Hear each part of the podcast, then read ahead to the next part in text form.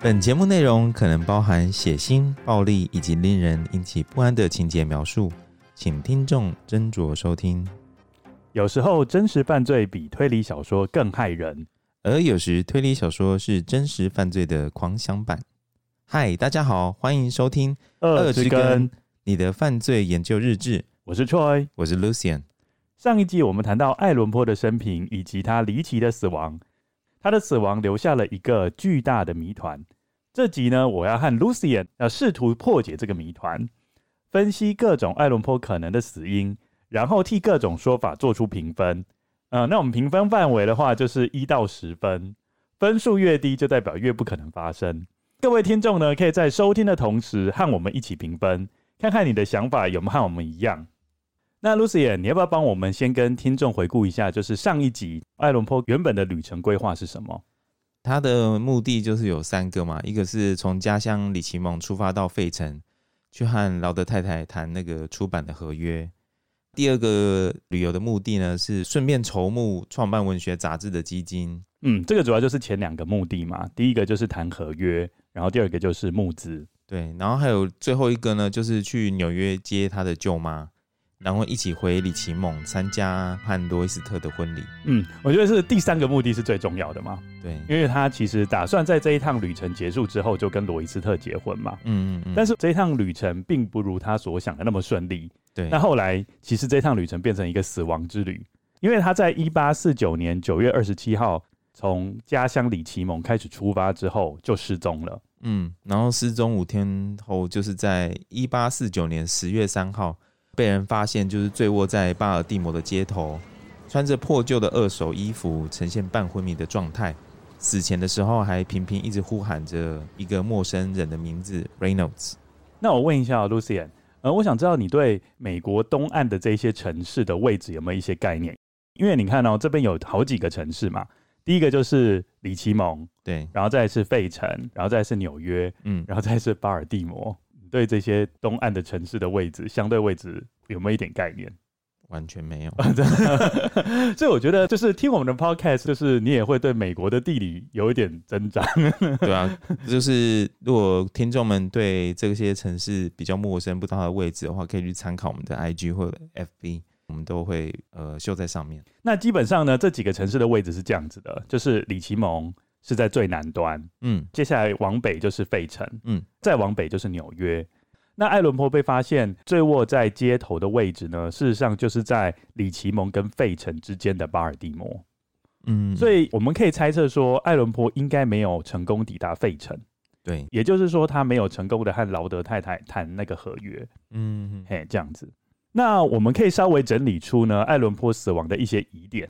他的死亡疑点就是第一点就是说，为何艾伦坡会出现在巴尔的摩嘛？嗯，我觉得这还蛮重要的，因为就是没有跟他预期的旅程的计划一样。另外一个就是，究竟罗伊斯特是否有答应艾伦坡的求婚？那因为我们知道，就是说，艾伦坡一直片面跟他的舅妈说，罗伊斯特已经答应了这门婚事，对，但是事实上，他舅妈并没有亲耳听到罗伊斯特想要跟艾伦坡结婚。嗯，对，因为我们知道嘛，罗伊斯特一旦跟艾伦坡结婚，他就变得一贫如洗，什么都没了。对，所以这一个呢，也是值得商榷的部分。而且不是罗伊斯特他的两个儿子也很反对他们结婚嘛？他们其实这一整家人全部都站在同一个阵线上，全力反对这桩婚事。嗯，那另外一点呢，就是艾伦坡被发现的时候穿的不是他自己的衣服，这个也是一个，也是另外一个疑点。对啊，因为我觉得照理来讲，显然他就是被人家换了衣服嘛。嗯嗯嗯，嗯嗯，这是有问题的。对，因为再加上他本来就是比较喜欢光鲜亮丽的人。重点是为什么你把一个人，比如说打伤了，或者是让他醉卧在街头，你还要特别帮他换衣服？嗯，这好像没有特别的意义嘛。对。嗯，对，这个我们会再等一下做讨论。最后的一个疑点呢，就是艾伦坡他死前呼喊的这个 Reynolds 究竟是谁？对，因为我们知道这个是从来没有出现过的一个名字，嗯，非常陌生，所以这个也是一个很重大的疑点。那我们就从第一种艾伦坡死因的说法讲起。对，而且我们就是每讲完一种说法呢，就是我跟 Lucian 呢，就针对这个说法呢做一个评分。嗯嗯，那听众就是可以想想看，说，哎、我们的评分的标准呢合不合理？嗯嗯。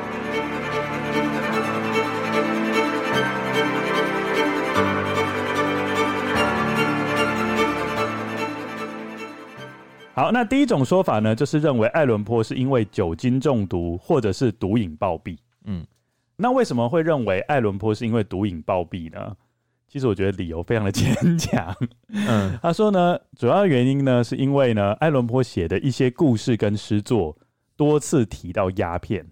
哦，对，在他很有名的一个短篇小说里面，《雅夏家的青岛》，嗯他是把鸦片上瘾者的戒断现象讲得非常的清楚。嗯嗯呃，在雅夏家的青岛，他所描述的男主角呢，他就深受鸦片戒断症的困扰。嗯然后同时呢，艾伦坡呢还把大宅的主人，就是我刚讲的那个男主角，形容他是一个无可救药的鸦片使用者。嗯有些民众呢就穿凿附会，认为说，哦，那就应该是因为艾伦坡很喜欢吸鸦片吧，所以他才能把鸦片上瘾者的那个戒断现象描述的那么惟妙惟肖。嗯嗯嗯，但是呢，连艾伦坡的仇敌 Thomas 博士也承认，如果艾伦坡呢真的有服用鸦片的习惯，身为医师的他，应该会在他们互相拜访或者是共同参加会议的时候察觉到。但是呢，汤马斯博士呢都没有察觉到任何迹象，对，就都没有查到任何艾伦坡有吸食或服用鸦片的迹象，这样子。嗯嗯嗯嗯，那你觉得会不会是因为酒精中毒？哦，这个也是一个民众广为相信的理论啦，嗯嗯所以呢，我们才把它放在第一个做讨论嘛。嗯嗯嗯，因为我们在上一集也有提到，艾伦坡就是一个很爱酗酒的人呐、所以说如果是因为酒精中毒然后引起的并发症死亡的话，也是不无可能哦、嗯，但是 Lucy，我跟你讲，令人很讶异的是，如果你仔细看历史的一些文献，嗯，你就会发现说，爱伦坡其实并不是一个很会喝酒的人。哦是哦，嗯，他一杯酒就会让他醉倒。他从高中不是就开始在酗了吗？ 酗到你他出社会还是酒量还是不怎么哎样，对但是不我对发？现酒量好像不完全是可以靠着练习然后增加的、哎因为有些人可能天生他就是没办法喝那么多酒。好像是哎、对，因为我有听医学报道说，如果你喝酒脸上立刻泛红的话，代表事实上你是天生体质是不适合喝酒的。呃，我听了也是这样，因呃，因为我的工作的关系，所以常会有国外的的外宾来台湾嘛，对那我们就要接待人家，就要去吃饭，然后要应酬。对，其实我在这工作已经做了十三年，你也知道做了十嗯三年很久了，可是我觉得我的酒量真的一点都没有 进步。这即便是我可能平常有时候也会买一点，不是我也会买一点啤酒来喝嘛，但是或者我是觉得，但是就我们共同朋友的说法，他觉得那些都不是酒啊， 他觉得 vodka 那些才算吧。嗯，对对对，就是那种酒精浓度很高的才算。那你可是平常路线，你平常喝的那一种，他都认为是饮料， 所以所以当然是对啤酒也算是酒啊， 对不对？调酒也是酒啊。呃，啊，我们平常宴客都是喝红酒啦，嗯或者是 whisky。对，所以其实事实上，呃，等于说艾伦坡他事实上就不是一个喝酒的能手啦。然后艾伦坡的妹妹呢，其实也有相同的情形，嗯就是酒量很差，嗯，对因此有些人认为可能跟遗传有关系啦，哦就是他们这一家人其实都不太会喝酒。嗯呃，另外有一些佐证也可以证明呢，艾伦坡事实上是不太爱碰酒的人啦。哦这样子哦，嗯，他说呢，艾伦坡呢只在人生的艰难时期才喝酒，嗯而且常常数个月都不会碰酒。他在临死前不久呢，还说了一些话。Lucy，你们帮我们讲一下。我经常沉湎杯中物，但喝酒并没有使我感到半点乐趣。我不惜牺牲我的生命和名声以为喝酒，并不是因为我爱喝，而是我极力想逃避令人痛苦的回忆，逃避那无法忍受的孤寂，以及逃避迫在眼前的大限。你会觉得听起来非常的、悲呃，观就是对，然后听起来就是觉得，可能艾伦坡呢，真的是在他人生中碰到太多令他不如意的事情了。嗯嗯，对，比如说就是养父不认同他的理念嘛，他的创作理念。呃，我觉得孤儿也是另外一块。哦，孤儿也是另外一块，就是很早很早嗯就变成孤儿，不到三岁嘛。对，然后第一个他私定终身的罗伊斯特嗯，又被反对，嫁给了别人。对，然后到后来，弗吉尼亚他那一位深爱的妻子又死掉，嗯还有一个就是他的百老汇杂志破产。哦，对对，所以以其实他的人生实在是有太多点可以喝酒，所以应该是没有人会觉得说，应该是说没有人会苛责他啦。嗯，嗯嗯对对，对，对啊，这人之常情嘛。我们遇到挫折的时候也会呃想要找一个管道去宣泄。那 Lucian 我问你哦，如果你遇到就是人生一些重大挫折，嗯，呃，你的那个抒发管道是什么？唱歌吗？录 podcast， 好官方的说法。 那除了录 podcast 之外 呢？不然下次我那个来一点变化，就是一边录 podcast，然后一边酗酒。哎、其实真的有 podcast。我跟你讲，外国有一个跟真实犯罪有关的 podcast，是叫做 Crime and Wine。 Try and Wine，对，因为、哦因为它其实这个 podcast 就是有你知道吗？就是有押韵嘛，嗯叫 Crime and Wine、嗯那他们在 podcast 的一开始嗯，都会先喝酒，就是说是嗯哦对他们会先夜配一支品牌的酒，还会有喝酒的声音，就会先花了大概十分钟的时间，先讲说这一款酒好不好喝。嗯讲完之后才说好，那我们的 wine 的部分结束了，现在我们要讲 crime。嗯，对好特别哦，对对对哇哦，我的也算是误打误中啊。对，还蛮有趣的。那我们以后要不要也那个？ 就是每集先喝一杯酒， 然后先品尝一下这样子。可惜你不喝。那艾伦坡呢，在死前几个月，他加入了一个戒酒运动，嗯，并成为其中的成员之一。这是当时的社会运动哦。认为艾伦坡呢是酒精中毒身亡的人说，艾伦坡前往纽约的这一趟人生最后旅程中，经过巴尔的摩，偶然间遇到了旧事。嗯嗯毕竟我们知道嘛，艾伦坡也曾在那里跟舅妈同住过，嗯，在旧事的诱惑之下就破了戒。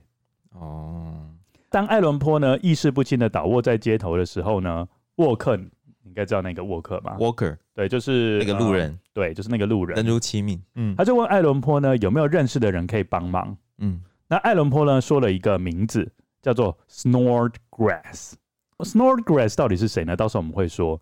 那 Walker 呢就透过了一种媒介联络上了 Snodgrass。那你知道那种媒介是什么吗？不知道。竟然是写信。不过以前也只能写信吧，不然要那个时代有电报吗？应该还没有电报。那个时代有没有电报？对这可能要查 一下。对啊，啊嗯嗯，也只能靠写信。但是他在写可是人都已经倒在那边还写信，会不对会太对慢，对，太太夸张，他又不是那种哈利波特，除非他有旁边有有猫头鹰可以把它对对，送有过去鸽子之类飞鸽传对对书对，。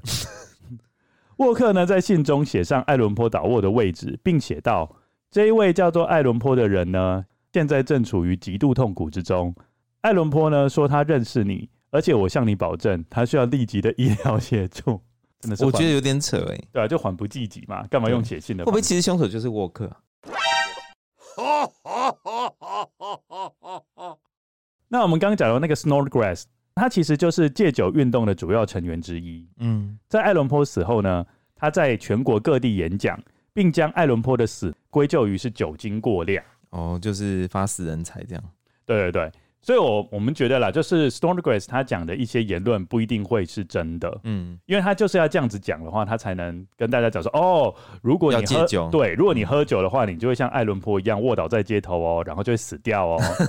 对，怎么感觉是在跟小朋友讲话？所以他当然要坚持说，艾伦坡是因为喝酒而身亡的嘛。 嗯嗯嗯，究竟艾伦坡呢在死前那几天有没有喝酒呢？那 Lucian 等一下会跟我们稍微分享一下，就科学的角度来看的话，艾伦坡到底有没有喝酒？就是在艾伦坡他葬礼的时候呢，艾伦坡的舅妈有将艾伦坡脑后方的头发剪下来保存。这种习俗在现在听起来或许会觉得很奇怪，但当时在美国和欧洲却相当的普遍。就是从死者头上取下的头发，既被用作呃纪念死者的纪念品，又被视为对生命热爱的象征，甚至连皇室成员都在遵从这种习俗。他们会把头发取下来后贴在死者的肖像画背后。那我们的 IG 跟我们的 FB 专业都有图可以参考。那 Lucian 你知道吗？头发看起来就没有那么恶心嘛，对不对？对啊，但是事实上，最早以前，事实上他们是留下，比如说留下死者的一块一块肉。一块肉，最早的习俗，那时候最早的习俗是，比如说留下呃一个手臂这样子，就放在那边。哎呦，对，然后就会也是把 Oh 它泡芙马林吗？没有，就放在那边，然后它就会渐渐发烂腐败这样子。 God，，对，然后后来是因为当地的政府觉得太恶心了。，对太恶心，然后就是他们才把那个习俗慢慢把它更正为，就是说保留头发。嗯，对，诶，那我们现在台湾的葬礼的习俗是有说保留就是骨好灰好像就只有骨骨灰嘛吧，就骨灰啊，对？吗？哦，就变成这样子。现在都是骨灰吧？那感谢有这个习俗呢，我们现在可以借由分析爱伦坡的头发，去猜测他是怎么死的。嗯，在二零零六年呢，国防病理学院就有分析爱伦坡的头发，将结果透过媒体发表。他们就是从爱伦坡肖像后面不是有贴头发吗？，对，然后就把它取下，对，然后就开始做化验嘛。对，就说因为我们现在是在用科学的方法去化验嘛，嗯那我们知道科学就很强调就是实验组跟对照组。嗯所以呢，他们不只取下爱伦坡的头发哦，嗯。他们还取下爱伦坡妻子的头发。啊，你说的是那个吗？那个他太太是那个他太太是那个弗吉尼亚，哦，弗吉尼亚，对，取下了她的头发。嗯另外，他们还取下了杰克森总统，也就是美国第七任总统的头发。嗯，嗯，因为他们想要做对照嘛。他所以你是说杰克森总统只是陪 衬？这么重要的人物只是陪衬艾德加那 个艾伦坡的一个对对对， 在这个实验当中，他的确只是配角。哦，好对，因为但但是为什么他要取杰克森总统 呢？为什因么为杰克森总统他生于一七六七年，嗯然后死于一八四五年，刚好跟爱伦坡生活的时期是有重叠的，嗯，所以就会娶她的。你知道路人有很多， 为什么一定要总统的？我真的不懂。可能就是因为他是重要的人物，所以他头发才有保留下来吧， OK，对啊，因为你看，这个都是十九世纪的、欸，他们到二十一世纪才开始验，嗯，对不对？都已经经过了多少年啦、一百多年了，那、这样头发还在哦？一百多年头发还在啦，是哦，就是由此可知，一百多年头发还在啦。好，请继续。好，跟各位听众分享一下哦，就是他们取杰克森总统的头发，但是取两个不同时期的头发，因为我们知道呢，杰克森总统呢，他有点命运乖舛，嗯，在生涯的中途呢，有被人家试图暗杀，哦，然后暗杀没有成功，嗯，暗杀的时候是用枪去射他嘛，有被射中两枪，哇，然后他还活着，对，他还活着这样子，但在子弹射中后，嗯他的头发有被取下来，接下来他有经过手术治疗嘛，嗯，所以他的子弹又被移除。对那在移除后呢，他的头发又有被取下 来，他是为什么一直被人家取下头发？ 因为可能就是纪念 嘛。被枪射了之后，然后哦，我纪念一下，我拔一下头发。然后被，这样子吗然后手术结束之后又又取。哎、我就觉得我又被取刚出院，我要再纪念一下，然后再又再拔一撮头发掉。我跟你讲，事实上那时候， 那个哦时候秃头的人应该不少。 我跟你讲，那时候有一个实实际的情形，就是把头发拔下来，然后送人家当纪念品，是真的蛮常 见的。你是说过年过节，就哎、这是我的头发啊，这是大家交换礼物都在交换头发。因为我跟你讲，艾伦艾伦坡有一个粉丝嗯就问他说：“艾伦坡，你可不可以送我头发？”艾伦坡就很开心的就把他头发剪下来送给他，嗯这，是真的发生的事。所以那时候送头发是一个很正常的事情，哦，所以他们这是一个社交 Christmas 也会那个，社交礼仪。就是 Happy New Year，Yeah，Let's change our hair 这样。你这交换礼物是交换头发 吗？对啊，好听起，来嘛就有一个 Hair Club 之类的。好了，那所以就是简单来讲，就是杰克森总统被取下两种不同时期的头发，嗯一个是子弹射入前跟子弹射入后，嗯，哎，所以总共有几种头发呢？就是有四种头发喽。哦，有就四是种就是头发杰克森总统的两种头发，嗯然后再来是艾伦坡的头发跟弗吉尼亚的头发，嗯这总共四个头发。然后他们去做哪些金属的测试呢？就是铅、汞跟砷。嗯，那为什么要测铅呢？那时候药物跟酒的瓶盖都含铅，嗯，呃，甚至在十八到十九世纪初，有一些不孝的商人会非法使用铅盐作为酒精中的甜味剂。嗯，所以呢，借由测铅，你就可以知道说艾伦坡有没有喝酒哦，这样子。嗯那我们稍微岔开话题，我们都知道贝多芬嘛，对那贝多芬他他其实也是个酒鬼啦，对，然后他那时候就因为肝衰竭而死亡嘛。嗯，贝多芬不是后来就耳聋了吗？对对，那事实上这也是铅中毒的症状之一。哦，对，传说呢，罗马帝国也是因为铅中毒而灭亡的。那么厉害，因为古罗马帝国呢，它大量使用铅金属来制造，比如说那个水管的配线、嗯烹调的器皿里面也有含铅。嗯对，那我们现在呢，稍微讲一下他们化验的结果好了。嗯在铅的部分呢，那个杰克森总统在被子弹射入后，因为我们知道子弹也是用铅做的，嗯，那它的浓度呢是比现在正常的人的浓度呢多十倍。对，但是它移除子弹后的话，就变成呢现在正常人浓度的三倍，嗯嗯对，这样子，那是杰克森总统的化验结果。艾伦坡的化验结果呢是正常人浓度的三倍，嗯但是呢还没有到铅中毒的程度，嗯反而这是有趣的地方，嗯反而是他的太太哦，就是比较少喝酒的弗吉尼亚，嗯呃，她头发含铅的那个浓度是正常人的十倍，比艾伦坡还多。啊？为什么？嗯，平常他艾们伦坡不在家都在喝？他们有推测主要原因是因为化妆品，因为那时候的化妆品也是含有很多铅哦嗯， 这样子。那所以呢，依照这个推论，对就是弗吉尼亚头发含铅的浓度竟然比艾伦坡还高，对，所以这个我们可以说，事实上波吉尼亚酗酒。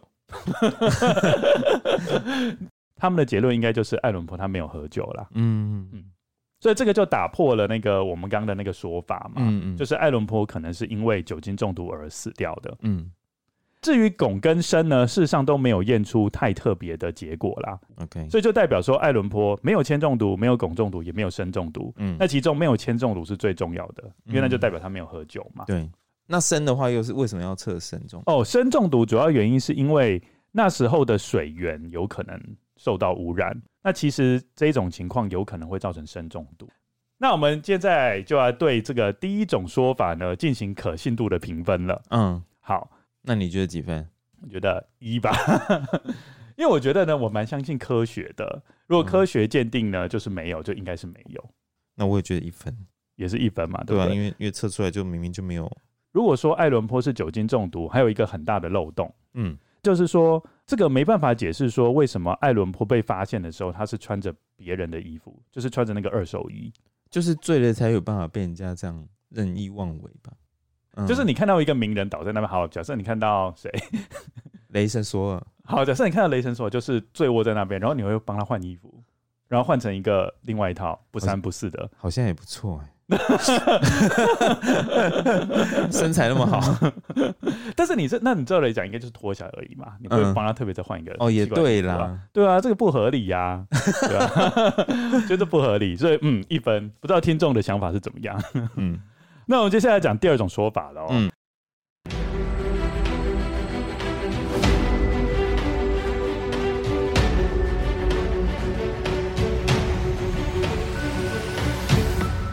第二种说法呢，就简单很多啦。艾伦坡是因为怎么样过世呢？嗯脑肿瘤。对，脑肿瘤而过世。那在艾伦坡一八四九年过世的时候，他的葬礼进行的很简单，他甚至没有墓志铭，就被草草下葬在巴尔的摩的墓园中。二十六年后，为了纪念艾伦坡，艾伦坡的纪念碑呢有被树立在墓园的门口。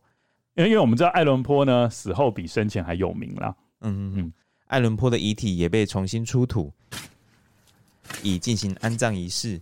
但当工人们将艾伦坡的棺木抬出时，由于年代已久远，老旧的棺木裂开，露出艾伦坡的遗骸。工人发现遗骸已经所剩无几，但在骨骸的内部有一团奇怪的组织。那时的报纸声称那是艾伦坡的脑，虽然已经干瘪，但仍完好的保存近三十年。但我们知道呢，那应该不是艾伦坡的脑，那是谁的脑？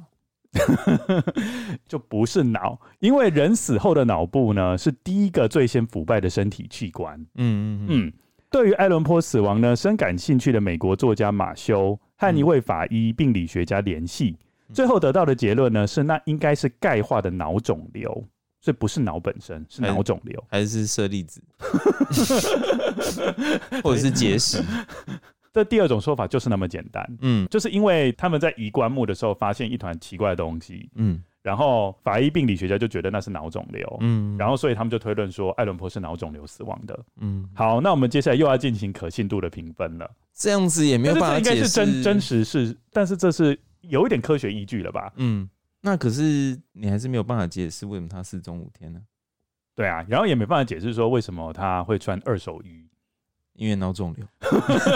哦，我知道，因为脑肿瘤，所以产生了一些幻觉，所以就是随便乱穿衣服。 脑肿瘤会产生幻觉吗？我觉得如果是脑瘤的话，有可能吧，就是你有一些脑部的部位就就是被压住了嘛，嗯所以你有一些你就会产生一些奇怪的嗯，奇怪的幻觉觉，得自己是雷神说。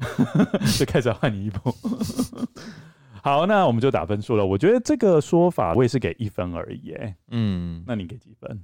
可能要分两个哦方哦哦，你面还要向说去你还要看说两个面相，那么厉害没有啦，一个面向就是因为这是两件事情嘛，就是脑瘤归脑瘤啊，啊失踪归失踪啊。嗯。就是如果你说脑肿瘤的话，应该还是可以这样讲啊，哦，说有哦，也说是说不说无可说说能嗯艾伦坡有有可能有脑肿瘤，对，也是不无可能啊。嗯但是要说艾伦坡的死因是脑肿瘤，就不一定可以成立。对，那接下来是哎、，我还没给分数，哦，你还没有给分数我哈，们给他个两分好了，哦， 就是硬要给多比一你 点。多一分。，好，那我们接下来是第三种说法哦，嗯，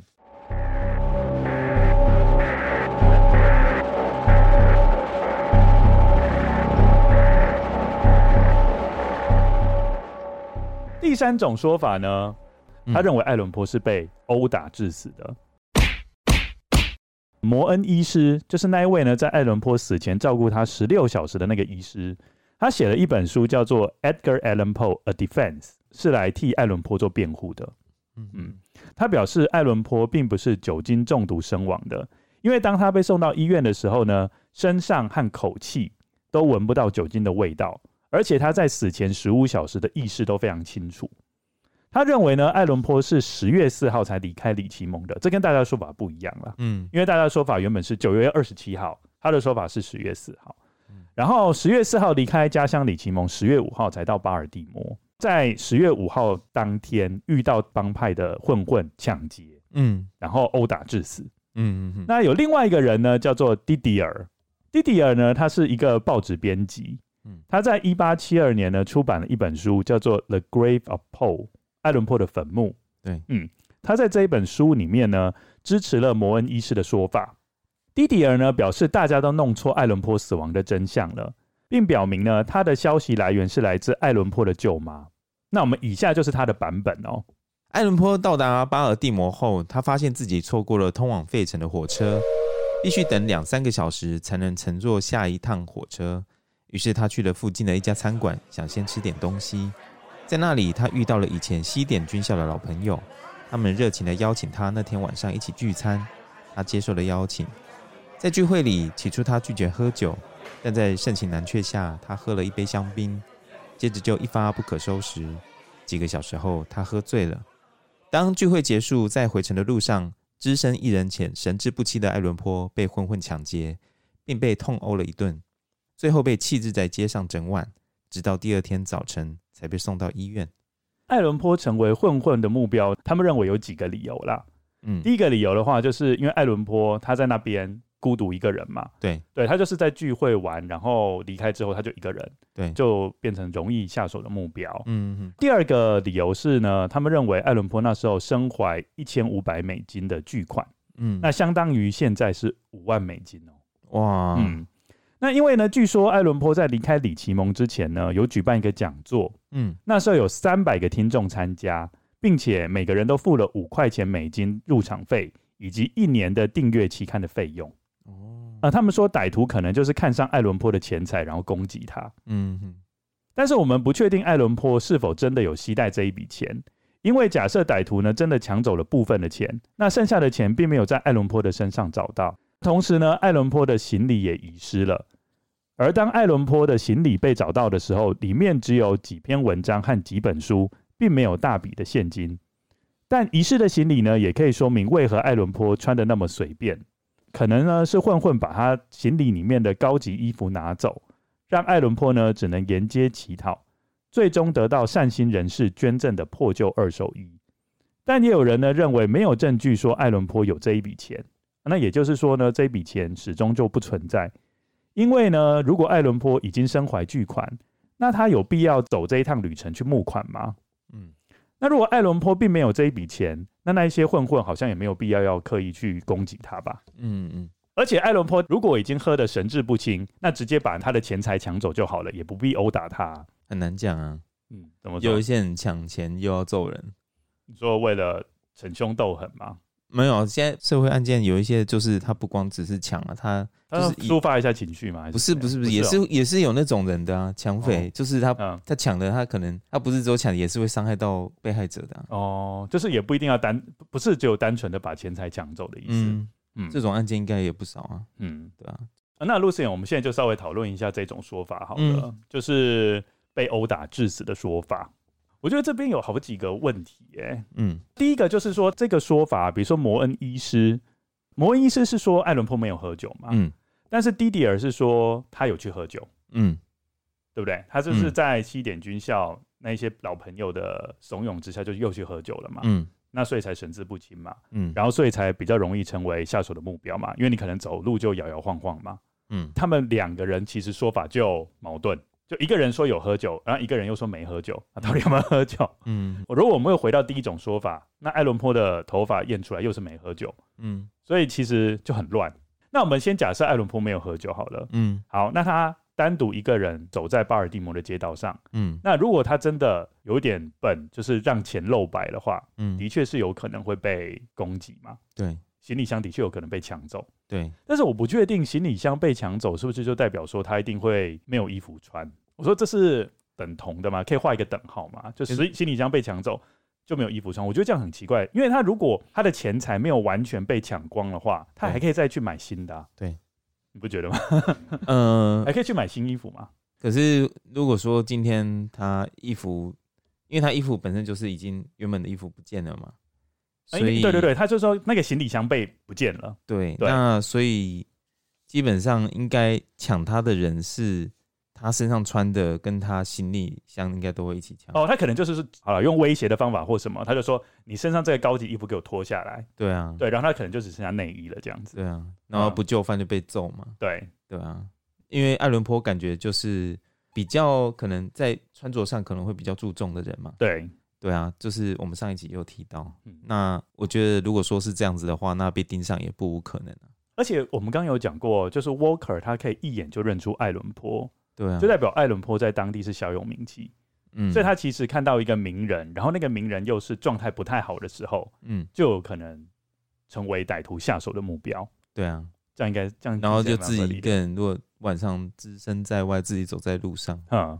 被抢的话，应该也不无可能，因为他们就认为啊，这是名人嘛，对啊所以可能有钱。嗯这样子，哦，好像越讲好像是怎么觉得这个也蛮有可能的， 对啊，对啊，只是喝酒那个地方的确都不拢啦。我觉得喝酒已经不是那么重要了、欸，嗯，对啊，因为有没有喝酒，感觉跟抢劫这个是两件事啊、哦，就是他可能就不管你有没有喝酒，你都会被抢啊。嗯，对，只是对啊喝酒可能让你的对，被状态抢更糟。对啊，对啊，这个说法还是可以解释那个二手衣的部分嘛。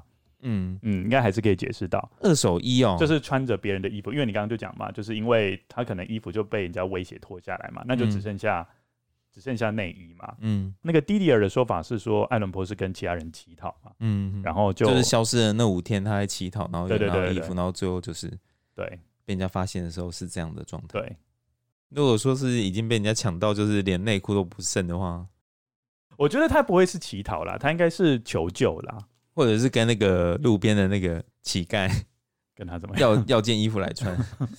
那我们可以对这种说法做一个评分，嗯嗯嗯嗯，我给他七分，那么高哦、不是满分，不是十分吗？满分是十分啦，我对啊大概是给六分左右。那你也不低啊。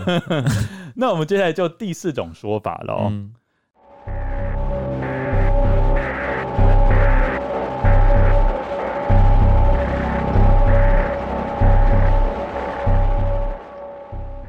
第四种说法呢是认为艾伦坡是被罗伊斯特的兄弟杀害的。嗯那我们可以根据呢三个人的说法做综合评估。对，哦，这个说法比较稍微复杂一点，所以可能听众可能要听得稍微仔细一点，嘿，嗯才能把这个东西弄得比较清楚。那我们先从第一个人开始讲起好了。第一个人是沃尔姆，根据他在两千年出版的书《Book Midnight Dreary: The Mysterious Death of Edgar Allan Poe》（夜半惊魂：爱伦坡死亡之谜）和其他理论不同，沃尔姆声称爱伦坡如计划安全抵达费城，但在费城的旅馆内却被罗伊斯特的三个兄弟 George、James and Alexander Royster 突袭。他们警告爱伦坡不得与 Royster 结婚，并威胁他永远不要再回到里奇蒙。在惊魂未定之下，艾伦坡只能终止继续北上到纽约的计划，并乔装成其他人，打算悄悄回到里奇蒙依约完成婚约。想不到，在当艾伦坡回程路经巴尔的摩时，却在被三兄弟拦截。他们命令艾伦坡把嘴张开，强灌威士忌酒，并毒打了他一顿，接着把他弃置于投票所附近的街道上。哎，那你觉得这个想法呢？我觉得也蛮可能的哎、嗯，因而为且他他这边对啊可以解释为什么艾伦博士穿着别人的衣服，因为他就是乔装嘛。对，嗯，他就是要避免那个 Royster 的兄弟们又找上他。哦对，因为对他这个平常就是让人家就是都知道他在衣服上面都是蛮注重的，对，所以有一个反差，这样、哎嗯就是让人家觉得说哦，这不可能是 Al- Alan Paul 这样。就没想到他的他没有化妆， 他的长相还是让人家一眼就看出来，然后又嗯就被又被逮到，嗯，然后又就被毒打一顿。嗯嗯好，刚是那个沃尔姆的说法嘛，嗯那我们也可以参考其他人的说法，我们可以就可以把这件事情的真相兜得比较完整一点。嗯，第二个人呢，就是约翰卡特医师。约翰卡特医师呢，他事实上是艾伦坡在家乡里奇蒙的朋友啦。约翰卡特医师呢说，艾伦坡在离开里奇蒙前呢，曾经到他的办公室做拜访。聊了一会儿后呢，艾伦坡穿过马路呢，到对街的餐厅吃晚饭。临走前呢，却误把卡特医师的手杖拿走。留下自己的手杖。根据卡特医师的说法，他的手杖事实上是一把武器，内部呢藏有一把剑。而不确定呢，艾伦坡是否是因为知道罗伊斯特的兄弟要对他不利，才故意拿错手杖？哇，手杖可以当剑的，就是太帅手了杖，，就是手杖，它那个、嗯事实上它里面藏着一把剑，这所很以意电影思就是欸，说，意思就是说，你不要看那个在马路上走的老人哦，嗯，他们事实上都有武器， 随时可以防从身。随时可以抽出一把剑来。不过由此也可以得知啊，就是说在那个年代真的治安不好，所以你今天比较穿着比较绅士的人，虽然说外表光鲜亮丽，可是你还是对要懂得保护自己，就要有个手杖，这样可以当做一个武器来用我。我立刻想到一个电影，就是《金牌特务》， 不是为对什么，啊，就是想到《金牌特务》的。对对，对，嗯。不过这些有一个疑点啦，嗯就是如果艾伦坡呢是真的不小心拿错了，拿走手杖的时间呢，距离艾伦坡出发的时间呢，还有一段不短的时间，嗯应该有足够的时间呢，将手杖交还给医师。嗯，所以看来呢，艾伦坡是故意把这个手杖偷走的。哦嗯，诶，但是呢，这边又有人讲了、哦，但既然艾伦坡是卡特医师的朋友，嗯，那直接开口不是更快吗？嗯就说：“哎、你这个手杖可不可以借我用一下嗯嗯而且卡特医师表示呢，当时跟艾伦坡谈话的时候，一点都不觉得艾伦坡有任何异状，如果艾伦坡知道有人要追杀他的话，应该会表现出很不安的样子。更令人不解的是，手杖最后被发现的位置，嗯，事实上呢是艾伦坡在里奇蒙的住所，嗯，代表说艾伦坡根本就没有带着这个手杖出门。哦，那可能他真的就是不小心拿错了吧？对我觉得是不小心拿错，就是两个手杖做的太像了，啊嗯然后他就拿错，然后就这样，嗯。最后呢，我们要谈到第三个人，因为我们刚刚说这个说法要三个人的说辞兜起来嘛。嗯第三个人呢，就是他的未婚妻罗伊斯特的态度，嗯，因为他的态度呢颇值得玩味。当大家对于艾伦坡的死议论纷纷时，此时罗伊斯特对外严正否定他将与艾伦坡结婚，并拒绝出席艾伦坡的葬礼。但罗伊斯特拒绝出席艾伦坡葬礼的行为，和他刚得知艾伦坡过世时的态度有矛盾。他在艾伦坡才刚过世时，写了一封信给艾伦坡的舅妈，信上称呼艾伦坡为 “the dearest object on earth”，我在世界上的挚爱。并说明他早就把艾伦坡的舅妈当成自己的岳母。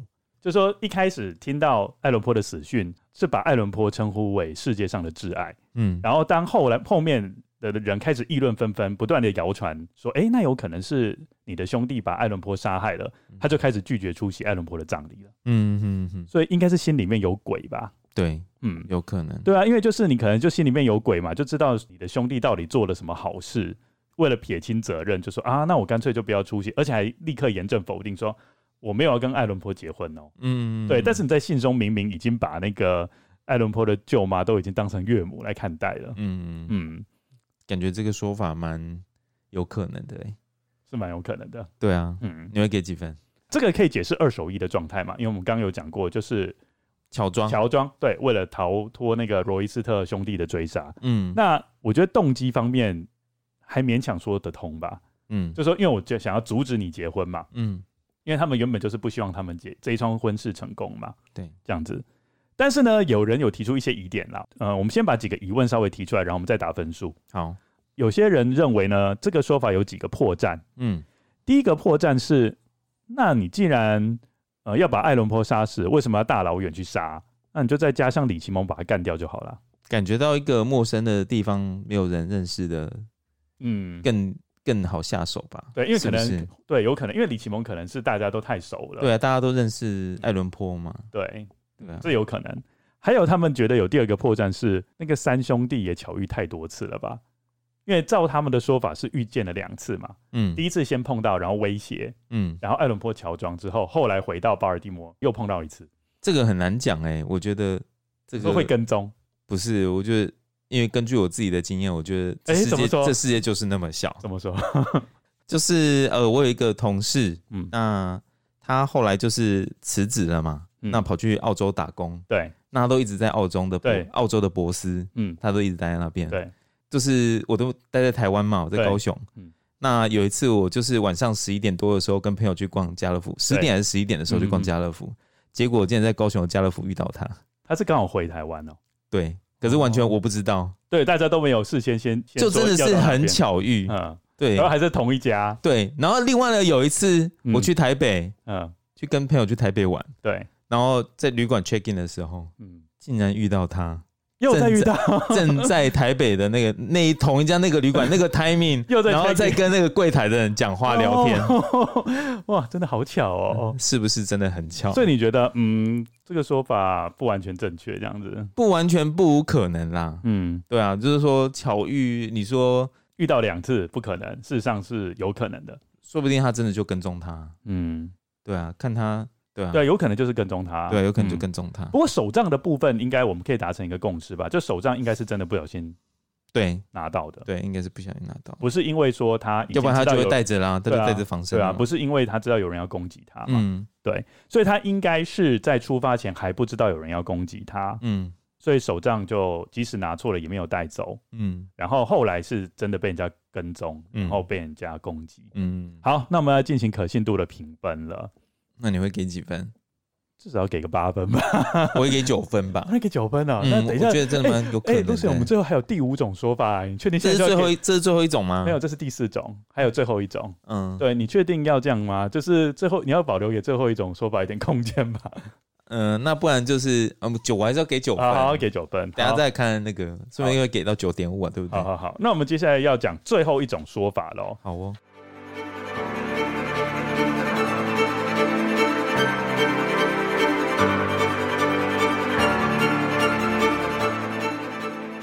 最后一种说法呢，其实是最有趣的说法，因为有一群人呢是认为艾伦坡是当时不健全选举文化的牺牲者。那在说明清楚前呢，我们要先回顾一下十九世纪美国的选举文化。那在十九世纪的时候，选民如果要投给某一政党，需要从政党那里取得选票，然后到各投票所投票。选票上经常用颜色区别政党，例如，如果一个政党使用黄色选票，那么另一个政党就有粉红色选票，或是其他颜色。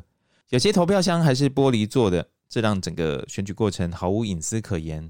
选民如果投错人，可能会被殴打。中间选民更常会受到死亡威胁，这种选举暴力的现象在巴尔的摩更加严重，有些帮派分子甚至会将整个投票箱偷走。因此，那时巴尔的摩有个恶名昭彰的臭名，叫做“暴民之城所以刚好艾伦坡就是在暴民之城死掉，”。嗯，所以这是有一定的关联性的。嗯嗯嗯那时候选民的身份辨识呢，并没有严格把关，所以死人复活参与投票屡见不鲜。这给了选举帮派一个大好的机会。选举帮派为特定政治候选人工作，他们会在街头绑架毫无戒心的受害者。这个动作呢，就叫做 cooping。讲难听一点呢，应该是 kidnapping，就是绑架。帮派分子呢，会将这些被绑架的人关在地下室或者是密闭的房间，这些空间有一个别称，就叫做 coop，也就是鸡舍。文献中呢提到这些空间非常狭窄，而且往往关了许多人，有记录呢甚至关了超过九十个人。这些选举帮派呢会提供酒精作为他们遵守指示的奖励，当然也同时使用酒精让他们意识模糊，达成操控的目的。但如果他们拒绝合作，他们将会被殴打，甚至被杀死。有些被绑架的人会被迫戴上假发、戴上胡子，乔装成多种身份，冒领死人的选票，在帮派分子的带领下，到各个投票所投票，重复投票给特定的候选人。甚至有被害者声称，在一次选举里重复投了十六次票。十六次的那天，你觉得怎么样？听完这一段，哇哦，就挺可以知道说，当时的选举真的是有点，嗯，选举帮派有点无法无天吧。所以你是说，呃，艾伦坡就是在去找舅妈的路上经过巴尔的摩的时候，就是因为没有戒心什么，然后可能就被被这个选举帮派盯上，是不是？因为有可能啊，简单来讲，就是他在北上的这一段期间，嗯，刚好巴尔的摩在选市长，然、后有有确定是对，刚好是投票日，哦，嘿嘿嘿，他发现的那一天刚好就是投票日的隔天，嗯嗯，。对，那艾伦坡是在巴尔的摩大学当天在 Gunners Hall 就是一个酒吧外的排水沟发现的。Gunners Hall 呢是一间酒吧，也就是投票所。那时艾伦坡穿着褪色的二手衣服，脚上穿着破烂的鞋子，头上还戴着一顶旧草帽。这很不像艾伦坡，因为艾伦坡虽然穷，但还是喜欢将自己打理得很干净，也对衣服品味很挑剔。但现在穿着廉价也不合身的衣服，很让人起疑。巴尔的摩当地的报纸提到，艾伦坡死于脑充血，极有可能是帮派殴打的脑伤，因此认为艾伦坡可能是 Cooping 文化下的牺牲者，嗯，我们听完这一段呢，你觉得呢？也蛮有可能的哎、那我先稍微讲一下好了。然后说不定那个 Walker 怎 Walker 么了就是那个 Cooping 的那个帮那个选举帮派的那个人，哦就是他因们为同一因为国艾伦坡的是有名的人嘛，对，对啊，那为了要帮他们自己帮派洗脱这个罪行，嗯，就是当第一个发现的人，对对对，然后还用那个无关痛痒的方式联络 别人，就是用写写信信的方式，对啊、反正他就是哦，因为做做样因子为，因为因为他们应该也希望艾伦坡赶快死吧，不要让他还可以讲话。就是这可以解释为什么艾伦坡是穿着二手衣嘛，嗯嗯嗯，嗯，因为就是选举帮派文化就不断变装。 对，就把他衣服都可能都把他衣服拿走了，我想然后问一就是下哦穿的很破烂。对嗯你会不会觉得这个就是变装文化的由来？ ，Drag Queen 的由来吗会不？会是 drag queen 的由来？事实上，我们不是在讲美国的选举制度，我们在讲变装的缘起。 对啊，你看十六种装扮，对啊，知道怎么装 扮？应该是说他们在 c o o p i n 的那个地下室里面有各式各样的衣服， 整个衣橱全部都是都是有假发，然后有那个假胸部或什么的，很有可能哦， 到处都是， 感觉还蛮有趣的。感觉很有趣。还是说，事实上他们九十个人在里面，其实在开 party，然后赢的就可以办十六种造 型。然后去投票，这样子光鲜亮丽，还不被不被人家发现，这样子。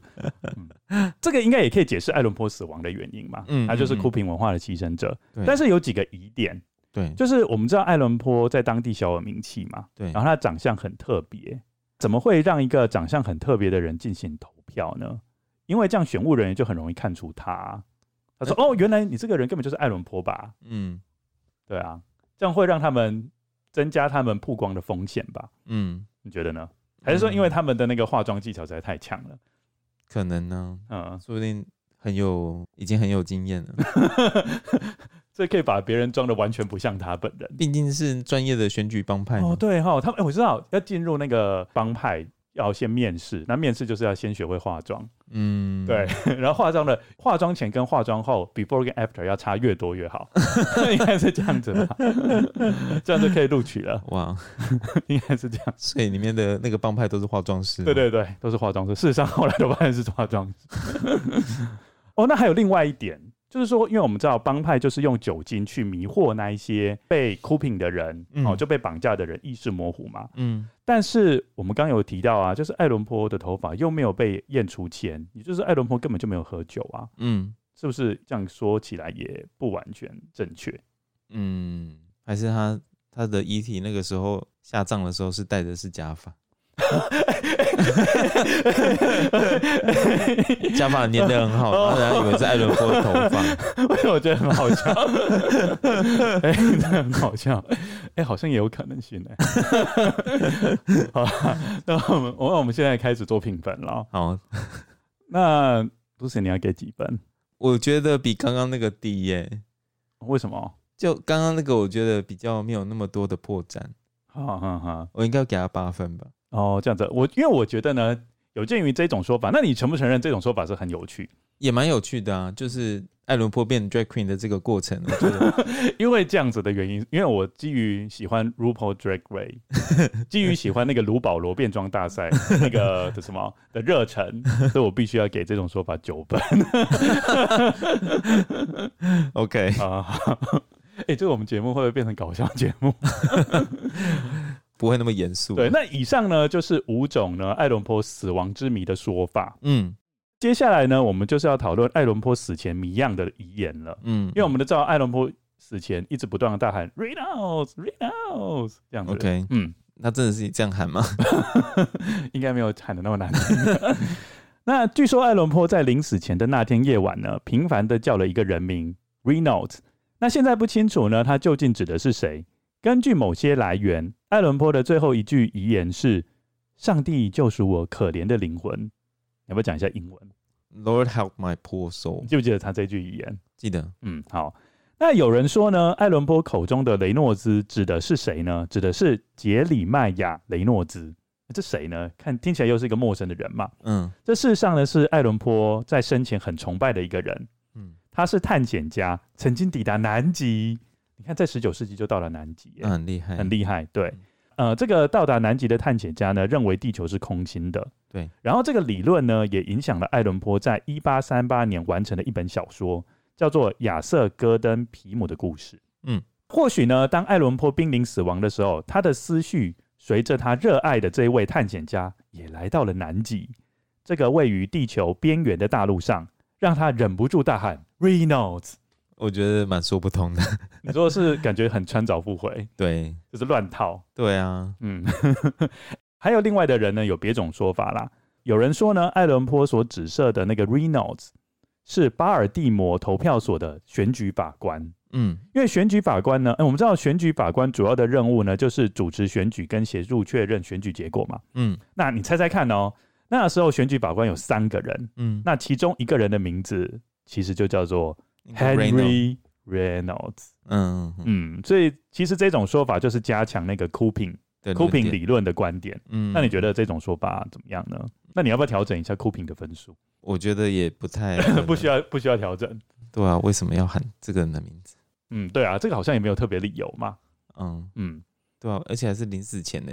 对啊，我觉得这可能也是有点穿凿附会嘛。嗯那第三种说法呢，就和我们之前讨论的玛丽罗杰奇案有点关系。嗯，那我们这边呢，带听众来简单回顾一下好了。好，在一八四二年，爱伦坡发表了他的短篇小说《玛丽罗杰奇案》，这是继莫格街谋杀案后，爱伦坡笔下的侦探杜平处理的第二起案件。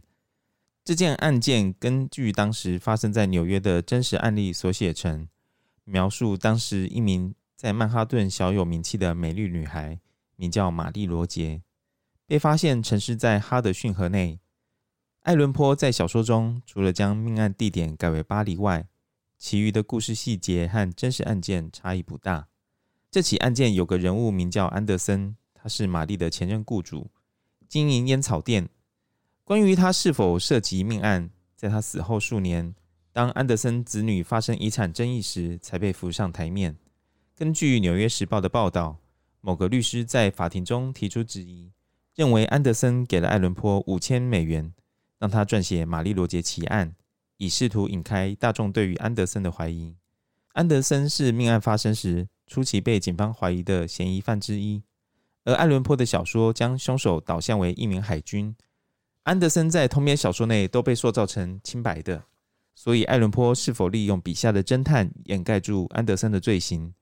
当然，以上这些都不是艾伦坡替安德森脱罪的确切证据，但有些迹象显示，艾伦坡确实认识安德森。